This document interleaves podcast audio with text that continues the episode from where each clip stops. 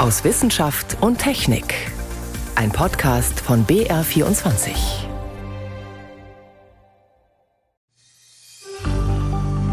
Es war Ende letzten Jahres. Da ist es einem Forscherteam gelungen, synthetische Mäuseembryos aus Stammzellen zu erschaffen. Also ohne Eizelle, ohne Spermium und ohne Gebärmutter. Und es war nur eine Frage der Zeit, wann es gelingen könnte, erstmals auch menschliche Embryonen synthetisch zu erzeugen. Genau das ist nun offenbar passiert. Darüber reden wir gleich. Außerdem fragen wir, was die neue Batterieverordnung der EU bringt. Ob Taurin, das man bislang vor allem aus Energy Drinks kennt, eine Wunderwaffe für ein längeres Leben ist und wir machen uns auf die Suche nach dem sagenumwobenen Orden der Templer. Das und mehr erwartet Sie in der kommenden halben Stunde. Durch die Sendung begleitet Sie Martin Schramm. Einen menschlichen Embryo synthetisch im Labor zu erzeugen, genau das ist offenbar erstmals gelungen. Berichtet zumindest die britische Zeitung The Guardian und bezieht sich auf einen Vortrag auf einer Konferenz in Boston. Eine begutachtete wissenschaftliche Veröffentlichung.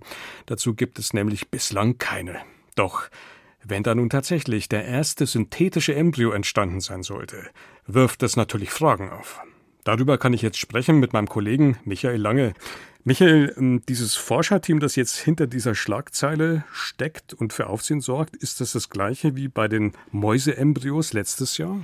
Ja, das ist das gleiche. Das Forschungsteam ist da sehr vorne dran. Das forscht sowohl in Kalifornien als auch in Cambridge und in England. Und die Ergebnisse, die liegen jetzt doch tatsächlich als Veröffentlichung vor. Und zwar, weil alles so schnell um die Welt ging, haben sie ein Preprint, also eine Vorveröffentlichung gemacht. Und noch am gleichen Tag kam eine konkurrierende Arbeitsgruppe aus Israel, die jetzt auch ein Preprint vorgelegt hat, also sozusagen vorläufige Artikel, die noch gar nicht kontrolliert wurden. Da ist ein richtiges Rennen um den ersten synthetischen menschlichen Embryo entstanden. Synthetischer Embryo vom Menschen. Ist das wirklich jetzt auch die korrekte Bezeichnung? Geht es wirklich darum, wie der Guardian ja auch behauptet hat? Ja, der Begriff synthetisch ist zum einen sehr problematisch, weil das hieße ja, es wäre rein künstlich. Dahinter steckt aber eine embryonale Zelle und die Fähigkeit, ein Embryo zu erzeugen, die haben sich nicht Wissenschaftler im Labor ausgedacht, sondern das sind embryonale Stammzellen und die können sich unglaublich vielseitig entwickeln. Die können jedes Körpergewebe bilden und da war es dann eigentlich auch logisch, dass sie irgendwann auch einen ganzen Embryo damit hinbekommen und da eben zwei Forscher Forschergruppen da sehr intensiv dran arbeiten, ist eigentlich keine Frage, dass es jetzt entstanden ist. Das, was da entstanden ist, ist aber im engeren Sinne nicht nur nicht synthetisch, sondern auch kein Embryo, weil es ja noch nicht klar ist, ob daraus ein Mensch entstehen kann. Die Wissenschaftler sprechen deshalb lieber von einem embryoähnlichen Modell. Modell, das klingt jetzt ziemlich technisch, das klingt eher nach einem Gegenstand nicht nach Mensch. Oder was genau heißt jetzt eigentlich Modell? Ja, Modell für das Leben heißt es schon. Also es ist im Grunde genommen, da wird ein Embryo nachgeahmt. Deshalb sagt man auch Embryoid. Aber einige Forschende, die das jetzt beobachten und äh, versuchen, das zu kommentieren, die sagen, die Ähnlichkeit zu einem Embryo ist doch so groß, dass man vielleicht doch von einem Embryo sprechen kann. Also ein Embryoid ist etwas Embryoähnliches. Und die Frage ist jetzt, wie ähnlich ist dieses Embryoid einem wirklichen menschlichen hm. Embryo? Also da schwirren die Begriffe doch ein bisschen durcheinander miteinander. Die zentrale Frage ist natürlich auch, wie entsteht jetzt eigentlich so ein Embryonenmodell? Ja, aus einer einzelnen Zelle, das ist das Besondere. Das ist ganz ähnlich wie beim Klonen. Man hat in diesem Fall eine embryonale Stammzelle, das heißt eine Zelle mit diesen ganzen Fähigkeiten. Die lässt man 14 Tage lang sich entwickeln. Dann sprechen die Embryologen von einer Gastrula, das ist so eine kleine Kugel und da sind schon hunderte Zellen drin, die haben schon angefangen, sich zu differenzieren, das heißt, sich zu entwickeln zu Organen, aber es sind noch keine wirklichen Organe da, also es hat noch keinen Herzschlag, kein Nervensystem, aber es entwickelt sich in diese Richtung, es zeigen sich so Strukturen, die in Richtung Plazenta gehen und andere Strukturen, die sich in Richtung Embryo entwickeln, das ist im Grunde genommen eine Vorstufe des Embryos nach 14 Tage nach einer Befruchtung. Aber in dem Fall hat gar keine Befruchtung stattgefunden. Also da kann man sagen, 14 Tage nach der ersten Teilung der Stammzelle. 14 Tage. Und wie ging es dann weiter? Kurz danach wurde abgebrochen. Aber die Forschenden sagen schon, wir würden da unglaublich gerne weitermachen, weil jetzt wird es erst richtig interessant. Dürfen sie aber nicht, weil sowohl die Regularien der Stammzellenforscher als auch zum Beispiel gesetzliche Regelungen in Großbritannien, die sagen, nach 14 Tagen ist Schluss. Danach darf nicht weiter geforscht werden und es darf auf keinen Fall äh, der Embryo oder das Embryoid dann in eine Gebärmutter eingesetzt werden. Dann würde die Entwicklung Richtung Mensch weitergehen. Mhm. Aber auch schon ein Modell, das jetzt 14 Tage sozusagen existiert. Wozu braucht man das? Warum forscht man eigentlich so intensiv an diesen Modellen? Ja, man will eigentlich wissen, wie das menschliche Leben entsteht. Und man hofft dadurch herauszufinden, warum viele Schwangerschaften in den ersten Tagen gewissermaßen scheitern, weil der Embryo sich gar nicht einsetzt. Irgendwas läuft da falsch, das will man gerne herausfinden. Und in den ersten Tagen der Entwicklung entstehen auch die Vorgänge, die zu schweren Erbkrankheiten führen. Auch da weiß man noch sehr wenig drüber und da müsste man wahrscheinlich ansetzen, wenn man da etwas machen will. Ob diese Hoffnungen berechtigt sind, lässt sich allerdings schwer einschätzen. Das sagen diese beiden Forschergruppen und das muss man ihnen dann so abnehmen. Du hast jetzt angedeutet, die Forscher würden gern über die 14 Tage rausgehen. Könnte da am Ende tatsächlich vielleicht sogar ein Mensch entstehen aus diesem Modell? Also ich sehe das sehr skeptisch oder vielleicht auch zum Glück. Das ist vielleicht doch eher ein Modell als, als ein Embryo. Man hat in China mal versucht, ähnliche Affenembryoide in Affen einzupflanzen und dann die versucht austragen zu lassen. Das hat aber überhaupt nicht funktioniert. Also es sind keine Affen zur Welt gekommen und es ist auch wahrscheinlich, wenn es denn so passieren würde, dass da erhebliche Schäden entstehen am Embryo. Welche Schäden könnten das sein? Ja, das ist nicht so ganz klar, aber es sind im Grunde genommen ähnliche Schäden wie beim Klonen, dass einfach Regulationen der Gene falsch laufen. Gene werden zu aktiv oder zu wenig aktiv. Also es ist ja alles aus einer einzelnen Zelle hervorgegangen. Es fehlt einfach dieser Prozess der Erbgutdurchmischung, der bei Ei- und Samenzelle entsteht. Der fehlt ja und da kann natürlich einiges schieflaufen und da möchte man gar nicht wissen, was das ist. Jetzt stehen da natürlich große Fragen im Raum. Auch so die Vorstellung, Stammzelle reicht, um daraus irgendwann vielleicht am Ende einen Menschen entstehen zu lassen, so eine Art Klon. Also da gibt's ja jede mögliche Horrorszenarien, die man sich vielleicht vorstellen kann. Wie sieht's denn nun ethisch aus? Sollten wir das wollen? Sollten wir das befördern? Ist das ethisch überhaupt vertretbar? Ich glaube, die ganz große Frage ist da eigentlich, was ist ein Mensch oder was ist ein menschlicher Embryo und was ist das Gebilde, das wir da haben? Wenn die Forschenden jetzt sagen und gerade unabhängige Forschende sagen, die Ähnlichkeiten zu einem Menschen sind überraschend groß, dann zeigt das doch, dass da die Grenze verwaschen wird. Man weiß gar nicht mehr genau, ist das jetzt ein künstliches Produkt, ein Embryoid, also irgendwas Technisches, irgendwas Organähnliches, oder ist das ein werdender Mensch? Also ich denke, diese Frage muss auf jeden Fall geklärt werden, bevor man das ethisch überhaupt bewerten kann. Aber im Moment ist das alles sehr fragwürdig. Und wie sieht die gesetzliche Seite aus? Ist in Deutschland überhaupt denkbar, ich meine, wir haben hier sehr strenge Regeln bislang, dass man solche Embryomodelle auch herstellt. Ja, Embryonen dürfen nicht hergestellt werden. Wenn es jetzt ein synthetischer Embryo ist, wenn man sich darauf einigt, auf diesen Begriff, dann ist das in Deutschland verboten. Wenn man aber sagt, das ist ein Embryomodell oder ein Embryoid, dann ist die Frage offen. Also dann ist eigentlich das Embryonenschutzgesetz nicht klar. Also da braucht das Embryonenschutzgesetz, um weiter diese Forschung zu verhindern, auf jeden Fall eine Aktualisierung. Also diese Forschung ist von den Gesetzgebern so nicht vorhergesehen worden. Mhm. Also da müssen die Begriffe erst nochmal präzisiert werden. Dein Fazit, Michael, sollte man diese Forschung auch in Deutschland denn eventuell doch möglich machen? Zum Beispiel, weil am Ende der Nutzen die Risiken überwiegt oder wäre das der falsche Weg?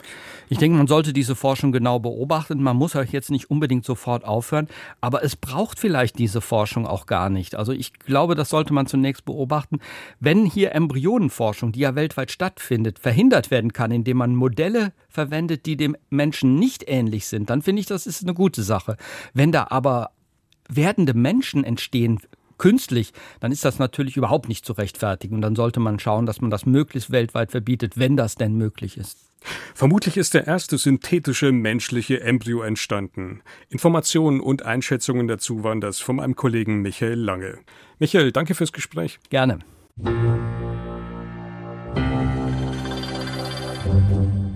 Was in ihnen steckt, ist heiß begehrt, wertvolle Rohstoffe. Und um sie herzustellen, hat jemand viel Energie investiert. Die Rede ist von Batterien und Akkus aller Art. Wir hätten also gute Gründe, Batterien wertzuschätzen und sie zu recyceln. Vor allem, weil wir im Alltag immer mehr davon brauchen. Schon jetzt ist aber gesetzlich geregelt, ausgediente Batterien und Akkus sollen zurückgegeben, separat gesammelt werden. In der Praxis klappt das nicht immer. Da landen Batterien stattdessen auch gerne einfach mal im Restmüll. Recycling geht anders. Diese Woche hat das Europäische Parlament nun eine EU-Batterieverordnung beschlossen, um diese und andere Probleme anzupacken. Anna Dannecker berichtet. Handys, Elektroautos, E-Roller oder Energiespeicher für Solaranlagen. Überall sind Batterien und Akkus verbaut. Und die sollen jetzt verpflichtend nachhaltiger werden. Entlang der gesamten Wertschöpfungskette. So sieht es der Gesetzentwurf der EU-Batterieverordnung vor. Für Christoph Helbig, Professor für ökologische Ressourcentechnologie an der Universität Bayreuth, ambitioniert, aber umsetzbar. Das ist sinnvoll, weil es eine Produktgruppe ist, die potenziell hohe Umweltauswirkungen hat, insbesondere in der Produktion. Und die Produzenten haben dabei eine starke Verantwortung, der sie jetzt auch gerecht werden müssen. So müssen Hersteller etwa eine Erklärung zum CO2-Fußabdruck der Batterieproduktion abgeben und erstmals Recyclingquoten für einzelne Batteriebestandteile erfüllen. Für Kobalt, Kupfer oder Blei etwa eine Verwertungsquote von 90 Prozent. Außerdem sollen die Batterien auch leichter austauschbar werden. Deswegen sieht auch die deutsche Umwelthilfe die neue Batterieverordnung grundsätzlich positiv. Doch sei weiter Luft nach oben, so Barbara Metz, die Bundesgeschäftsführerin des Verbands.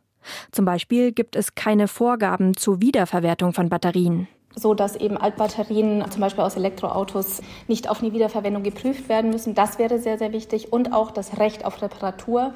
Wir brauchen das Recht auf Reparatur auch für Batterien in Elektroautos und vielen anderen Anwendungen wie Smartphones, damit eben die Batterien sehr lange auch im Einsatz bleiben können. Dafür sieht die Verordnung einen sogenannten digitalen Batteriepass vor also eine Art Ausweisdokument als QR-Code, in dem steht, wo die Batterien produziert wurden, aus welchen Materialien und was mit den Batterien bisher passiert ist.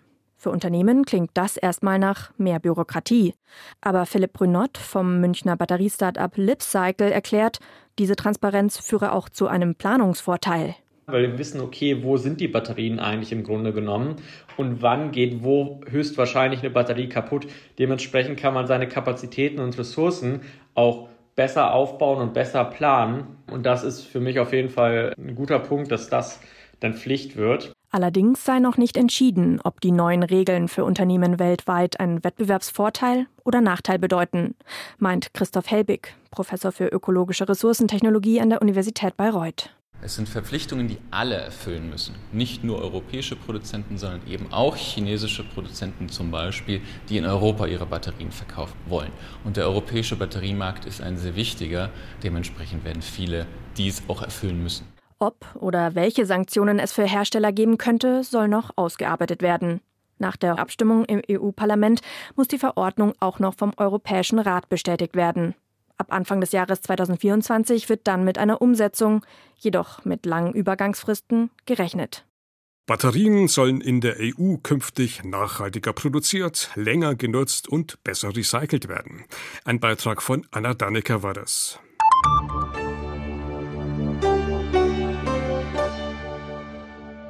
Energy Drinks steigern die Leistungsfähigkeit. Das suggeriert zumindest die Werbung der Hersteller. Zu tun haben soll das unter anderem mit der Chemikalie Taurin. Neben Koffein eine wesentliche Zutat für diese Getränke. Ein leicht saures, kristallines Pulver, dem vor allem in Verbindung mit Koffein eine vitalisierende Wirkung zugeschrieben wird. Ob sich durch Taurin tatsächlich die körperliche oder mentale Leistungsfähigkeit steigern lässt, bereits das ist wissenschaftlich alles andere als bewiesen. Doch nun haben Forschende bereits eine andere, recht steile These aufgestellt. Taurin im Blut soll Alterungsprozesse verlangsamen können. Wirkt Taurin am Ende also nicht nur anregend, sondern könnte sogar unser Leben verlängern? Sedir Dabas berichtet. Die wichtigste Erkenntnis. Der Wirkstoff Taurin spielt eine zentrale Rolle beim Altern unseres Organismus. Und im Alter nimmt der Tauringehalt im Körper ab. Das erklärt der Co-Autor der Studie, Henning Wackerhage von der Technischen Universität München. Der erste wichtige Befund ist, dass die Konzentration von Taurin in verschiedenen Spezies inklusive beim Menschen im Alter absinkt. So, jetzt gibt es natürlich viele Änderungen beim Alter. Und dann war natürlich die Frage, welche dieser Veränderungen ist eine Konsequenz des Alterns? Also wir haben das im Paper Passenger genannt. Und es muss aber auch Dinge geben, die verursachen das Altern. Und deswegen war die nächste Frage, ist das Taurin jetzt so ein Driver oder Passenger of Aging? Um das herauszufinden, wurden Mäuse bis zum Lebensende mit Taurin gefüttert. Der Taurinspiegel wurde also künstlich hochgehalten. Das Ergebnis: Mäuse, die kontinuierlich mit Taurin gefüttert wurden, lebten ganze 10 bis 12 Prozent länger. Ist Taurin also ein neues Wundermittel gegen das Altern? Die kurze Antwort vorweg: das ist noch völlig unklar. Ganz neu ist die Aminosäure Taurin in der Forschung nicht. Der Wirkstoff wird beim Menschen als Abbauprodukt anderer Aminosäuren produziert. Wichtig ist Taurin zum Beispiel für die Produktion von Gallensalzen, die bei der Verdauung eine wichtige Rolle spielen. Der Mensch kann diesen Stoff in ausreichender Menge selbst produzieren oder über die Nahrung aufnehmen. Taurin ist im Fleisch drin und in Meeresfrüchten. Gerade in Meeresfrüchten findet man sehr viel Taurin. Da kriegt man dann pro Tag ein halbes Gramm. Das ist so die Taurindosis. Zehn Jahre hat es gedauert, bis Forschende der Columbia University gemeinsam mit Henning Wackerhage bereit waren, diese Ergebnisse zu veröffentlichen. Sie wollten nämlich die Forschung nicht ausschließlich an Mäusen betreiben. Um einen größeren Datensatz zu liefern, wiederholen sie das Experiment auch an Fadenwürmern. Mit Erfolg und eindeutigem Ergebnis. Je mehr Taurin den Fadenwürmern verabreicht wurde, desto länger lebten sie. Sebastian Grönke, Wissenschaftler am Max Planck Institut für Biology of Aging, denkt, das könnte bei Menschen ähnlich sein. Was die Studie natürlich zeigt, dass auch im Menschen der Tauringehalt mit dem Alter abnimmt, also vergleichbar mit dem, was wir auch in der Maus und im Rhesusaffen gesehen haben. Das heißt, das ist natürlich schon mal ein guter Hinweis, dass das ein ähnlicher Mechanismus da am Werk ist. Und deswegen könnte man sich natürlich durchaus vorstellen, dass das auch im Menschen einen positiven Effekt auf die Lebenszeit haben wird. Die Forscher der Taurin-Studie hoffen auf finanzielle Unterstützung, um die Effekte von Taurin auf den Menschen weiter erforschen zu können. Dafür haben sie eine potenzielle tägliche Dosis von 6 Gramm am Tag errechnet, die vergleichbar mit den Werten aus ihrer Studie an Mäusen ist. Laut der Europäischen Behörde für Lebensmittelsicherheit EFSA ist der Konsum dieser Menge an Taurin unbedenklich. Sebastian Grönke rät trotzdem zur Vorsicht. Bei einem längeren Konsum könnten durchaus Nebenwirkungen auftreten. Um das auszuschließen, sind weitere Studien nötig. Die Dosis ist schon sehr hoch, die in den Mäusen und auch in den Rhesusaffen verwendet worden ist. Es gibt natürlich keine wirklichen Langzeitstudien mit so hohen Dosen im Menschen. Und das ist das, was jetzt die nächsten Schritte wären, dass man halt äh, klinische Studien durchführt in Menschen, um zu gucken, wie verträglich sind diese hohen Dosen. Bei den höheren Dosierungen muss man natürlich einerseits gucken, okay, gibt es Nebeneffekte, andererseits gibt es aber überhaupt auch dann im Menschen die positiven Effekte auf die Gesundheit. Die Ergebnisse der Taurin-Studie sind vielversprechend, lassen aber derzeit noch viel Raum für Spekulation. Ob die Funde für den Menschen relevant sind, kann erst durch ausgiebige klinische Studien am Menschen erfasst werden. Ein Beitrag von Sedir Dabas. Sie hören BR24 am Sonntag aus Wissenschaft und Technik. Am Mikrofon Martin Schramm.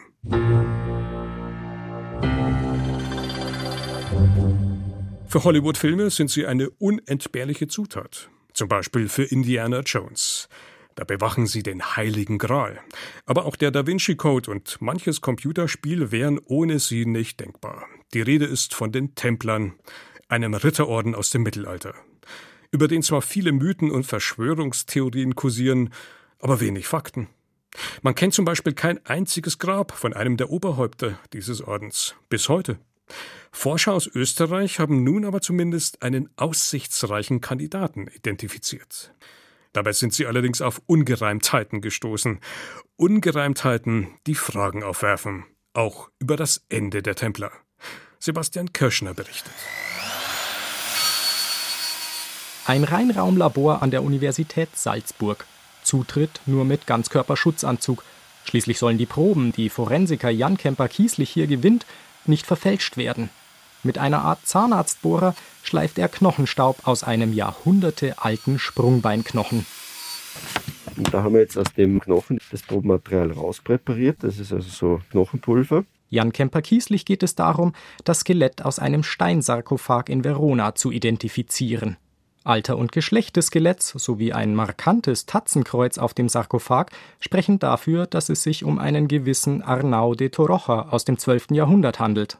Gelingt es uns zu zeigen, dass dieses Skelett Arnau ist, dann haben wir erstmal eine verifizierte Templerbestattung, eine Großmeisterbestattung. Es wäre die erste bekannte Bestattung von einem Oberhaupt eben jenes Ritterordens, den bis heute zahllose Mythen und Verschwörungstheorien umranken, die Templer der einzige Ritterorden, dessen Mitglieder Geistliche und zugleich adlige Landesherren sein durften.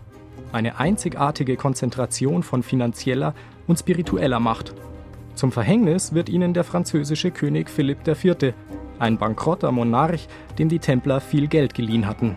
Philipp IV. beginnt einen Feldzug gegen den Orden.